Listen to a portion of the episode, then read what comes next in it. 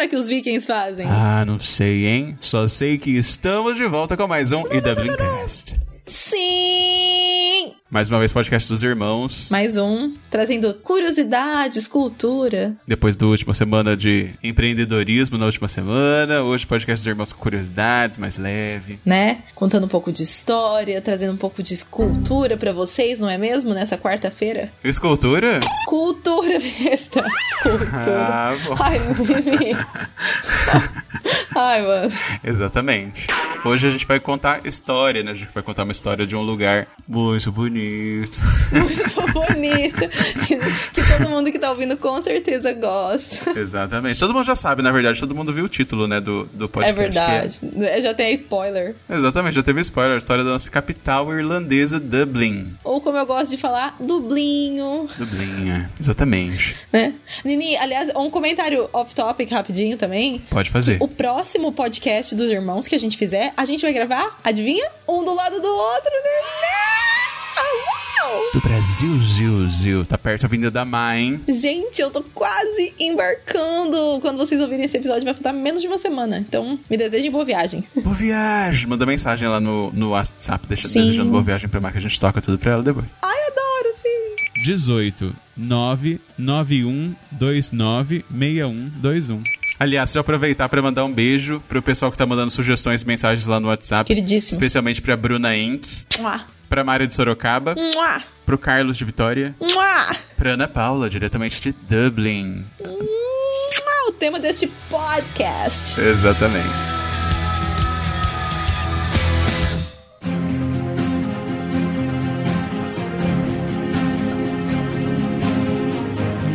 Bem, mas bom, a gente já deu os spoilers, né? E a gente já falou aqui em vários vídeos sobre a fundação, a ascensão de Dublin, quando a gente já falou assim sobre a história da Irlanda, mas nunca teve um episódio especial só sobre Dublinho. Então hoje a gente vai contar pra vocês uma versão resumida, longa, porém resumida, porque é uma história bem longa. É verdade. Sabe? Mas quem quiser conhecer mais a fundo da história da Irlanda como um todo, é, e de Dublin também mais, vale ouvir o nosso Dublincast que a gente fez sobre a história da Irlanda com o professor Felipe Aaron, que é especialista no assunto, maravilhoso. E o Ross também gravou uma série de vídeos sobre toda a história da Irlanda. Ross também super, super especialista no assunto, guia aqui na Irlanda já há muitos anos, guia turístico, então Legendado e ilustrado, aliás, os vídeos. legendado e ilustrado. E a gente vai deixar os links aí na descrição pra vocês, caso vocês queiram ouvir e conhecer um pouquinho mais, caso esse episódio só dê mais água na boca. Água na boca pode falar dessas coisas não, né? Pode. Só dê um gostinho, vontade de saber mais. Enfim, vocês entenderam. Mas bom, enfim. Without further ado, como diriam aqui, sem mais delongas, Nini, conta pra gente quando surgiu Dublin. Pois é. Na verdade, quando surgiu Dublin é meio que um mistério, né?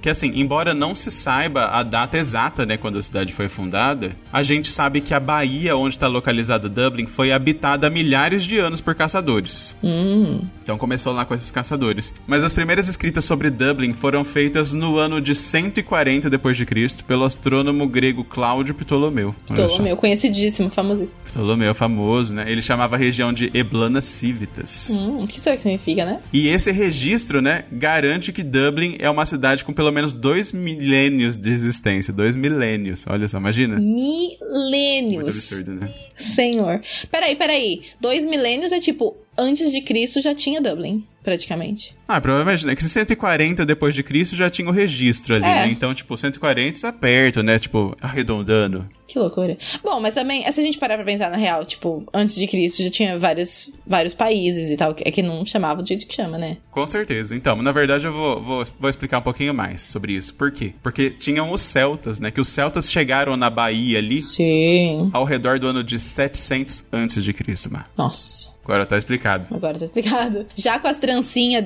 deles, tudo ruivinho, tudo aqui 700 antes de Com Cristo. chapéuzinho, né? Chapeuzinho de ferro, com chifre. Eram os vikings que... A gente tá falando do celta, né? Eram os vikings que usavam causando. chapéuzinho, não, não celtas. Ah, é verdade. Desculpa, Fran.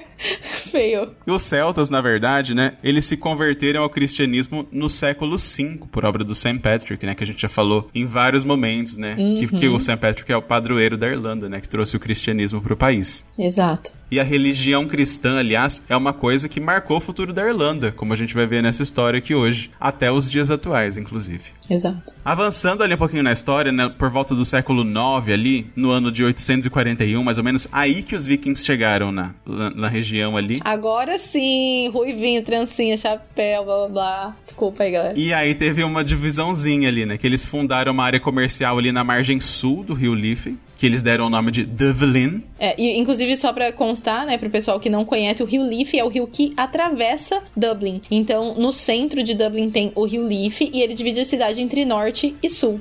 Exatamente. E aí, nessa época aí, ó, os vikings já estabeleceram essa área comercial aí do lado sul, Uhum. na margem ali, né? Que a cidade não era tão grande assim. E deram o nome de Dublin, que significa Lagoa Negra, né? Na tradução literal, ou piscina escura. Enquanto os celtas, que já estavam ali, permaneceram lá ainda, mas eles ficaram na margem norte do rio. Num lugar que eles chamavam de... Sabe ler aí, Mar? Esse nome é irlandês? Esse nomezinho? Meu, eu não tenho certeza se você lê. Baila Athacliff. Muito bem, Nini. Vamos, vamos, o Google vai ler pra gente. Ai, por favor, Google, lê em, em irlandês pra gente. Aha, clear. E o que significa baila ata clear? É, numa tradução livre, né, significa assentamento do Val de Caniço, que não ajudou muito, né? Eu queria dizer que eu prefiro Dublin, tá? Lagoa Negra, do que assentamento do Val de Caniço. Mas assim, né, queridos? É, e a palavra Lagoa Negra, né, Dublin, ficou como... ac- acabou sendo adaptada para o nome inglês, né, e a versão ir- em irlandês, né, que a gente lê nas placas no país, ficou a versão do lado norte, que é, É verdade. essa justamente. É verdade mesmo. E os dois nomes são o nome de Dublin hoje. Exatamente. Mas você sabia que, só a título de curiosidade, né? Você sabia que a data de fundação de Dublin só foi oficializada mesmo em 1988? Nossa, é Bem recente. bem recente, a gente já tava vivo e tudo. Exatamente. é. Porque assim, embora não se saiba oficialmente a data de fundação da cidade, né? Em 1988, o governo decidiu comemorar mil anos do- da cidade e elegeu o ano de 988 como o ano que se tornou uma cidade de fato, Dublin. Então, em 1988, teve a celebração de mil anos de Dublin. Olha só. Entendi. Então, em 1988 é como se já Dublin estivesse comemorando mil anos. Então, é por isso que tem tanta gente que acha que a Millennium Bridge existe pra comemorar isso? É exatamente que não, né? Na verdade, que a Millennium Bridge é bem mais nova. Mas os muitos intercambistas acham, né? Que é pra comemorar mil anos da cidade. Mas foi pra comemorar a virada do milênio mesmo. É, tá quase, quase, quase ali, É, né? pois é. Então, mas ah, só pra ficar claro, né, pro pessoal, em- o ano de 988 foi escolhido como o ano em que a região se tornou uma cidade de fato, né? Porque, como a Entendi. gente viu, já existia, né, a habitação do povo lá, mas eles definiram essa data como somos uma cidade a partir de hoje. É tudo, é, é tudo, né? A gente sabe, é que nem tipo Natal. O pessoal inventa, tudo comercial, entendeu? Aquela, isso aí também deve ter tido um fundo comercial, aquelas assim, né? Tem uma, tem um, algum fato histórico muito importante, né, com certeza. Mas voltando lá na história, né, lá no passado, Lá em. No ano de 1014, Uhum. exatamente, voltando em, ah, no ano de 1014, o rei irlandês Brian Boru, que quem assistiu os vídeos, né, vai saber com mais detalhes sobre ele, Uhum. ele venceu os vikings numa batalha nessa época, e a partir do século XII, a cidade foi controlada pelos normandos. Mas quem? Que agora a, a história começa a ficar um pouco mais confusa. Só um pouquinho, tá? Ela já não tava confusa, agora ela vai piorar. Porque agora a gente quer saber quem eram esses tais de normandos, não é mesmo? Exatamente. E eu vou contar pro pessoal depois do nosso break. Que a gente tem break hoje, né? A gente tá aqui em intervalo comercial. Ah, mas chique. Muito chique.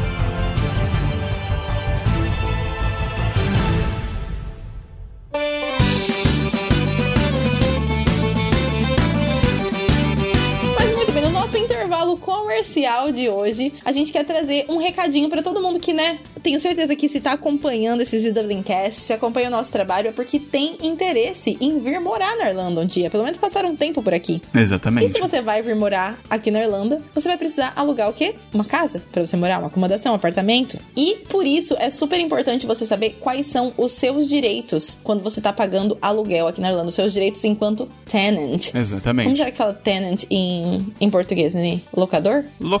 Muito bem. Locador. Não, o locador é o landlord, na verdade. O tenant é o locatário. É inquilino. Inquilino pode ser também. É. Inquilino, aquela tô tentando resgatar o português aqui. Sabe que tem muita gente, Ma, que não sabe, né, das, de, como você estava falando, dos direitos, e fica falando assim, ah, é, não, nada funciona né, na Irlanda, é de qualquer jeito, não vai dar em nada se eu procurar meus direitos, e a pessoa nem vai atrás de saber quais são esses direitos. E, gente, super dá, tá bom? É, é uma coisa real, assim, eu vou falar que, bom, já faz mais de 10 anos que eu moro aqui, e recentemente acabou acontecendo algumas, alguns problemas aqui em casa, e foi muito absurdo, assim, a coincidência, não vou nem falar coincidência, porque, né, a sincronicidade mesmo, que quando a gente conheceu essa campanha que a gente vai contar para vocês hoje, da Threshold, que é Own Your Rights, né, numa tradução livre, Conheça Seus Direitos, eu acabei passando por várias situações aqui na minha casa, porque o, o, o landlord, na verdade, enfim, teve alguns problemas e que acabaram afetando a gente, o dono da casa teve problemas que afetaram a gente, e foi graças a essa campanha que eu acabei descobrindo os direitos que a gente tinha enquanto locatários aqui, enquanto inquilinos. O universo em sincronia, né? Não, é um universo muito em sincronia. Então, assim, eu super recomendo vocês darem uma olhada nessa campanha da Threshold. A gente publicou um artigo lá no nosso site, a gente vai deixar o link aí pra vocês, que explica direitinho tudo que eles falam, que, que a ideia deles é justamente alcançar as comunidades que tem aqui na Irlanda, incluindo os estudantes, né, os imigrantes que tem aqui no país, e nós brasileiros, claro, né, dentro desses, desses grupos, para que as pessoas possam se informar melhor e saber quais são os direitos dele quando estão alugando uma casa aqui na Irlanda. Então tem muita coisa que, que os proprietários, né, os landlords, os locadores, eles são obrigados a fornecer para quem mora numa casa aqui. Então, eu super recomendo ler esse texto para vocês se informarem direitinho, mesmo antes de vir para cá, porque eu acho que é, é uma coisa super importante, sabe? Quando eu fiquei, quando eu conheci a campanha e fiquei sabendo de tudo que é direito das pessoas que alugam casa aqui, eu vi o quanto de perrengue eu já passei sem precisar ter passado aqui nesse país, uhum. sabe? Então, vale a pena mesmo dar uma olhada. A gente vai deixar o link aí na descrição para vocês lerem e se informarem direitinho sobre tudo isso. Exatamente, só para o pessoal saber, né? A, a Threshold, eles são super antigos já, eles são uma instituição de caridade, né? Que foi fundada uhum. em 1978, olha só quanto tempo que tem. Uhum. E o objetivo deles é justamente esse, né? Garantir o direito à moradia para as famílias que enfrentam problemas de exclusão, né? De pobreza. Sim. Então, eles são muito confiáveis, vale a pena dar uma olhada no, no trabalho muito legal deles, entrar em contato se você também estiver passando por uma situação assim. Exatamente. Mas é isso, vamos voltar para os normandos, então?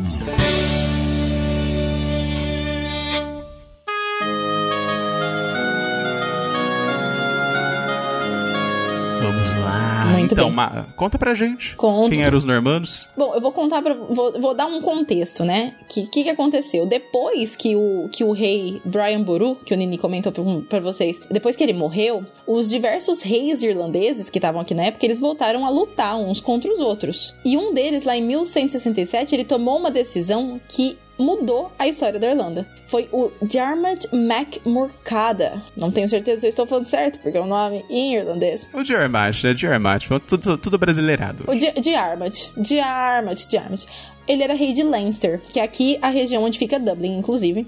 E ele pediu ajuda pro Henrique II, que era o rei da Inglaterra na época, para poder recrutar os normandos para ajudar ele a tomar mais poder e garantir que ele ia tomar conta da bagaça toda aqui. Nessa época, os normandos, né, que era o povo que habitava lá o noroeste da França, e, inclusive quem conhece um pouco sobre a França já deve ter ouvido falar da região da Normandie, uhum. é, eles também eram vikings originalmente, esse povo, só que de um outro grupo. É como se fossem, tipo, várias tribos, né? E eles se estabeleceram no continente mais ou menos na mesma época em que os outros grupos de vikings estavam chegando aqui na Irlanda. Então imagina, né, que tinha ali vikings de várias regiões espalhados aí pela, pela Europa. Conterrâneos ali da mesma época, na mesma época, mas em lugares diferentes. Exatamente, que nem tinha várias tribos de índio, né, na, em toda a América do Sul. Ah, não sei, não, não, não, não sei se é exatamente igual. Bom, enfim, mas vocês entenderam a minha analogia. E os normandos, eles tinham uma característica bem importante, tá? Eles eram meio que tipo imitadores. Então, eles tinham facilidade de se misturar com outras pessoas, outra, né, de outros lugares da, das terras que eles ocupavam, porque eles conseguiam meio que. Se adaptar, assim. Né? Se adaptar, exatamente. Eles conseguiam se adaptar. Então, apesar deles terem adotado o francês como idioma, eles terem se convertido ao cristianismo e, e terem transformado a Normandia, né, em um dos estados mais feudalizados da Europa Ocidental, eles não deixaram de ser grandes guerreiros e aventureiros. Tipo, aquela,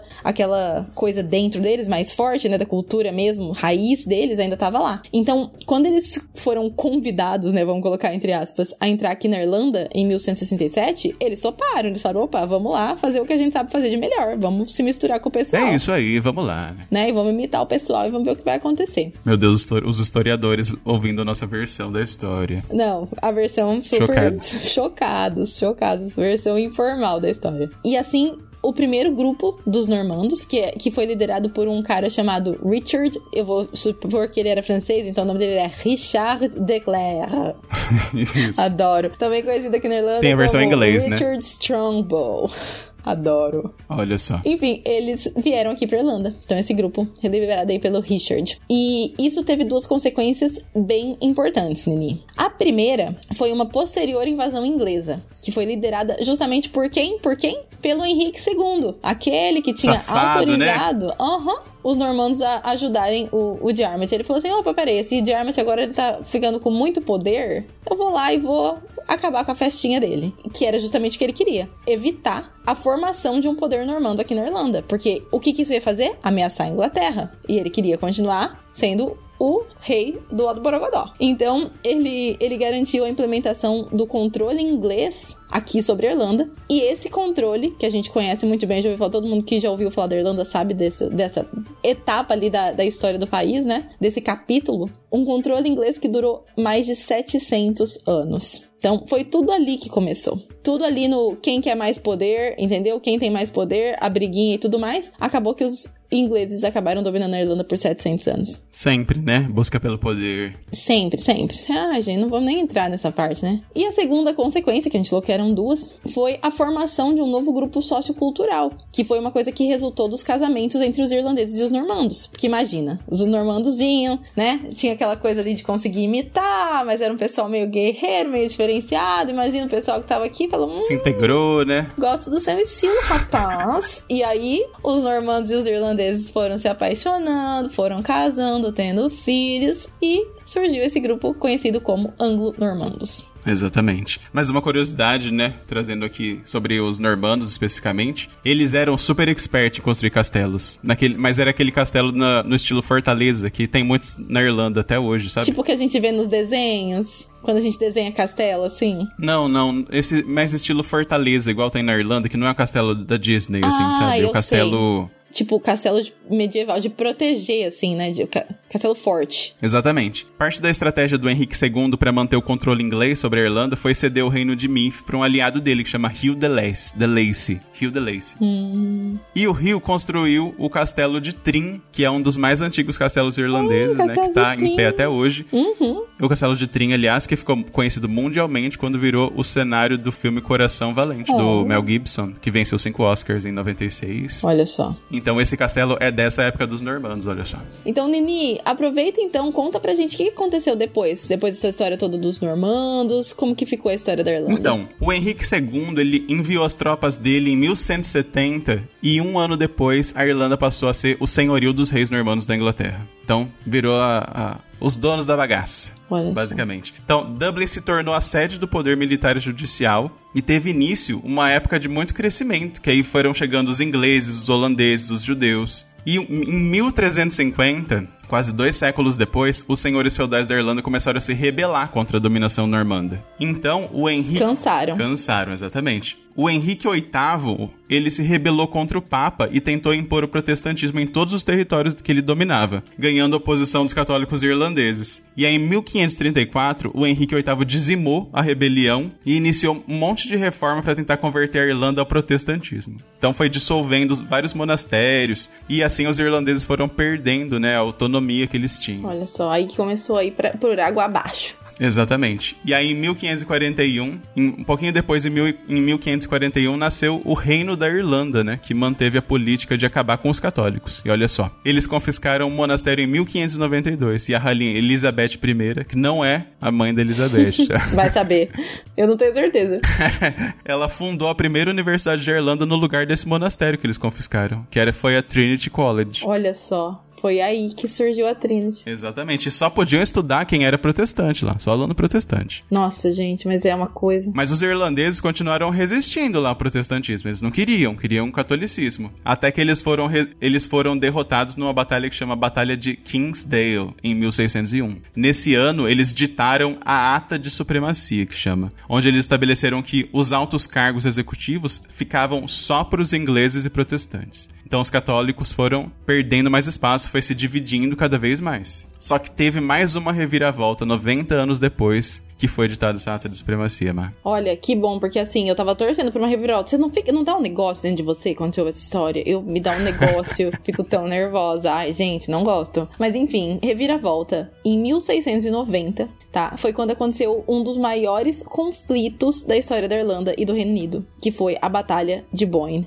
que também lá nos, no, no podcast que a gente mencionou nos vídeos do Ross, eles contam em detalhes, mas a gente vai contar uma versãozinha para vocês agora. Que foi o quê? A batalha, ela foi uma disputa entre o rei católico James II. Jaime. Jaiminho. O Jaime, né? Também conhecido como Jaime, contra o Guilherme d'Orange. Eu vou falar em francês, né? Que a gente acha de Orange. contra o Guilherme. É, não, acho que ele é holandês, na verdade, de Orange. Sério? Esse de Orange aí? Enfim, de Orange. É. O Guilherme. É que tá traduzido para português, na verdade, na pauta. Ah, entendi. Guilherme Orange. Enfim. É, provavelmente não era Jaime também. Então foi o Jaime católico. James. Contra. Ah, o Guilherme devia ser William, então. Uhum. Porque William é, o no... é Guilherme em inglês, não sei porquê, mas é. Então, o Jaime católico contra o Guilherme protestante, tá? Essa é a batalha. Depois da derrota, os católicos eles foram definitivamente excluídos do parlamento e foram proibidas todas as manifestações da cultura e religião irlandesa. Terrível.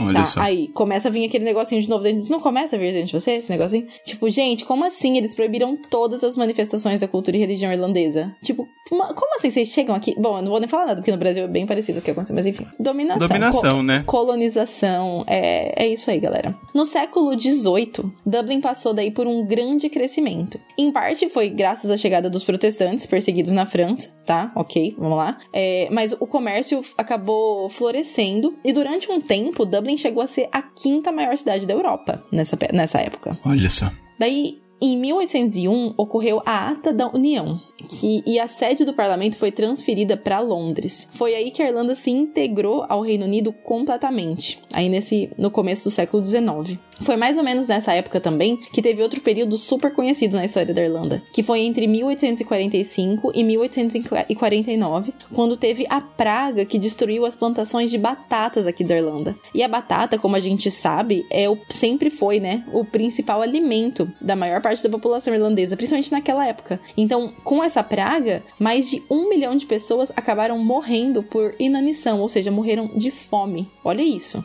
Muito foda. Olha, Muito foda. bem triste. É muito triste, muito. E durante esse período, que é conhecido como a Grande Fome, ou The Great Famine, aconteceu o quê? Muitos, milhões de irlandeses acabaram deixando a Irlanda e indo para outros países. E a população da Irlanda, Nini, foi reduzida a um terço do que ela era antes. Muita gente nessa época foi pros Estados Unidos também, onde Muita. teve. ó, Tem uma, uma influência forte da Irlanda Sim. lá, né? Hoje em dia, assim. E foi justamente nessa época que isso aconteceu. Exato, muitos irlandeses lá. Mas assim, isso aqui é um tema para um podcast só sobre isso, né? Então, assim, merece. Exatamente. Merece a gente gravar um episódio depois se o pessoal quiser. Tem umas controvérsias também esse assunto, que alguns irlandeses dizem que não foi exatamente assim que aconteceu, teve um- um- umas coisas por trás envolvidas, assim, sabe, uns golpes. Mas enfim, né? Isso é um assunto para os irlandeses discutirem também. Exato. E a verdade é que, assim, muitas coisas da história, não só da Irlanda, mas da história como um todo dos países, assim, coisas que a gente aprende na escola, a gente nunca vai saber se é verdade 100%, porque é a história que eles escolheram contar pra seguir depois no decorrer dos anos, assim. Então, não dá pra saber se é a versão real dos fatos. É uma versão que alguém escolheu contar dos fatos, né? Então, enfim. Mas que dá coisinha, dá. Dá coisinha dentro da coisinha ruim, não gosto.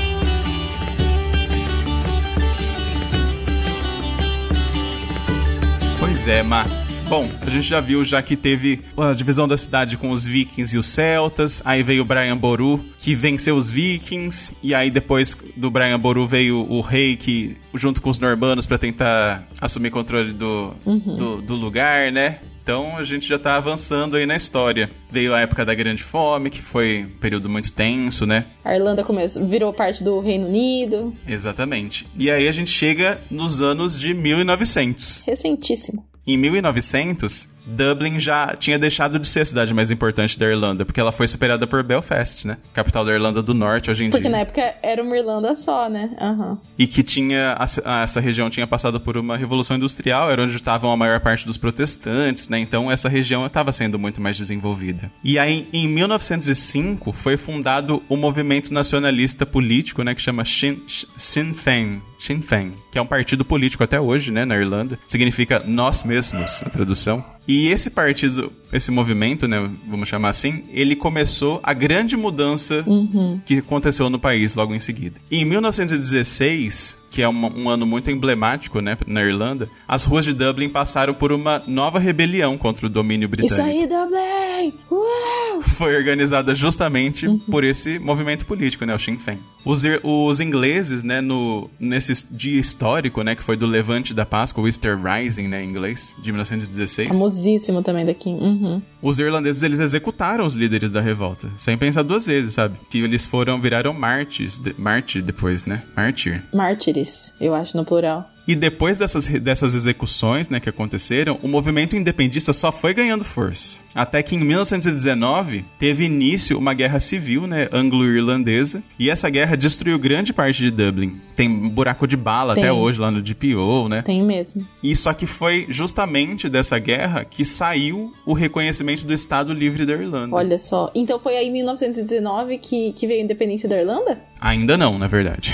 Aí depois de 1919, em 1922 eles procla- proclamaram né, o Estado Livre da Irlanda, mas aí tinha os partidos ali, os movimentos políticos do IRA e do Sinn Féin. Eles não aceitaram esse status aí que foi proclamado, porque eles consideravam que não era suficiente, porque além disso, a Irlanda do Norte não queria fazer parte. Ah, foi começou. E aí nesse ponto que surgiu a divisão das duas Irlandas, exatamente. 1920 e pouco, gente. Foi é, super recente, se a gente parar pra pensar, né? Super, 1922. Tava acontecendo, tipo, tava acontecendo a semana de arte moderna do Brasil, não é? Exatamente, é.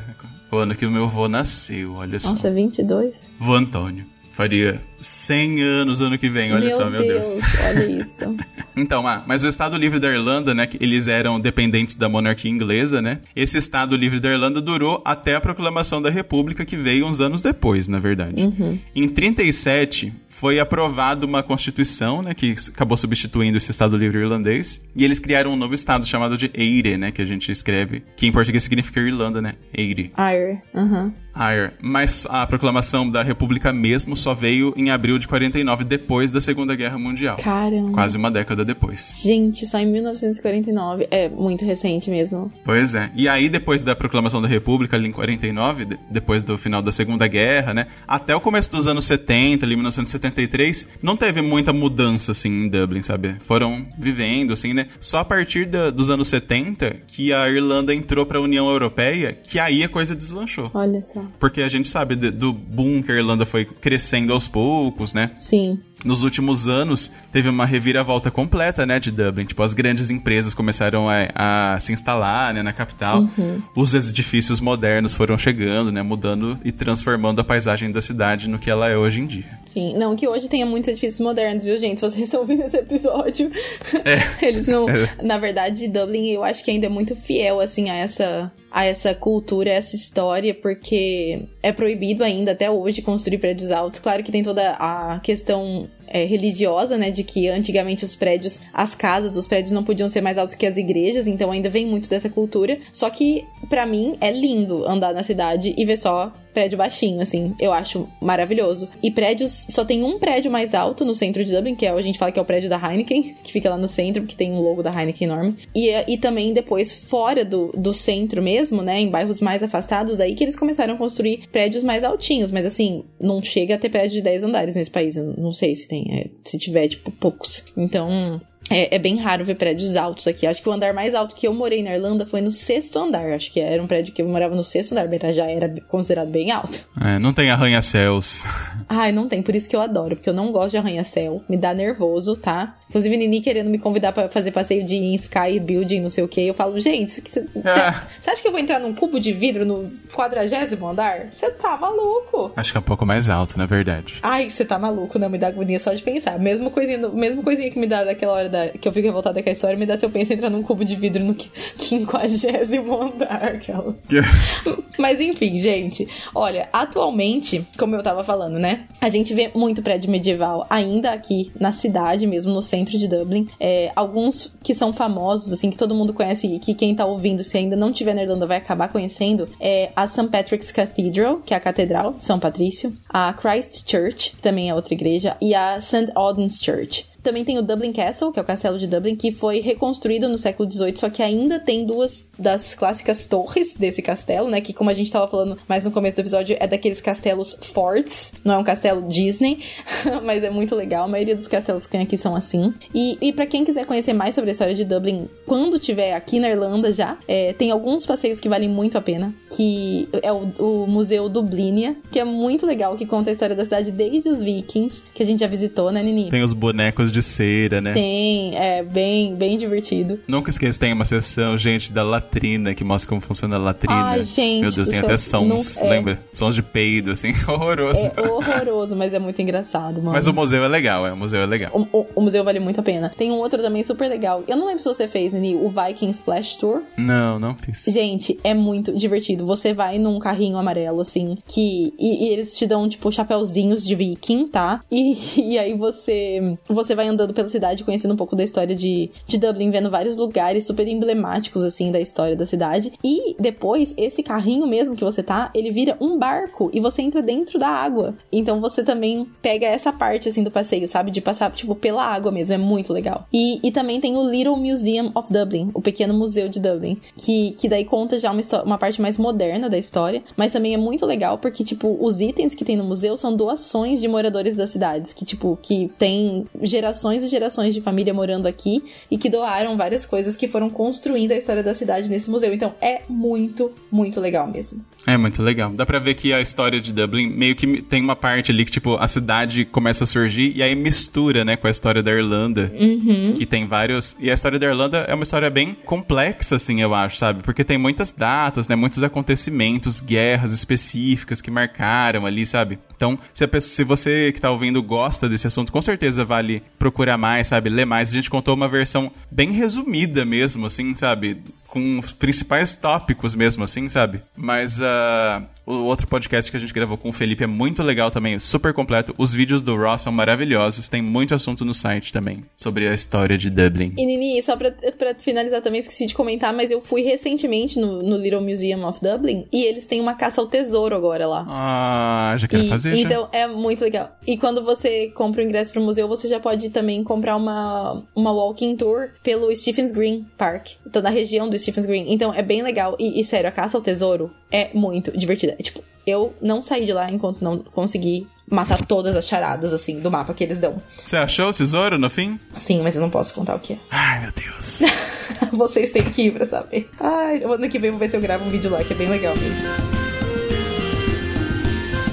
Mas é isso. Mas é isso. Né? Espero que vocês tenham gostado de conhecer um pouquinho mais sobre a história de Dublin, que tenha deixado vocês com mais vontade ainda de vir para cá, ou se você já tá aqui, de conhecer melhor a cidade, né? Eu sei que quando a gente acaba indo morar numa cidade, às vezes a gente acaba não explorando tudo que a gente tem para explorar naquele lugar, né? Diferente de quando a gente tá só turistando. Então, eu vou falar para vocês que se vocês, onde quer que vocês é, estejam morando, vale a pena vocês explorarem a cidade do lugar onde vocês moram. Mesmo que vocês ainda estejam no Brasil, sabe? Tipo, pensa o tanto de coisa legal que tem para você saber sobre o lugar que você tá, tanto de história que tem para contar. Então, eu espero que esse podcast também tenha dado essa vontade de, de vocês de conhecerem mais sobre a história do lugar onde vocês estão agora. Com certeza. Né? É isso então, a gente se vê então no próximo episódio do nosso Dublincast. Isso mesmo. Não esqueçam de mandar recadinhos pra gente no WhatsApp com sugestões de outros temas que vocês querem ver por aqui e a gente se vê em breve. Isso aí. Beijos. Beijinho. Tchau. Tchau.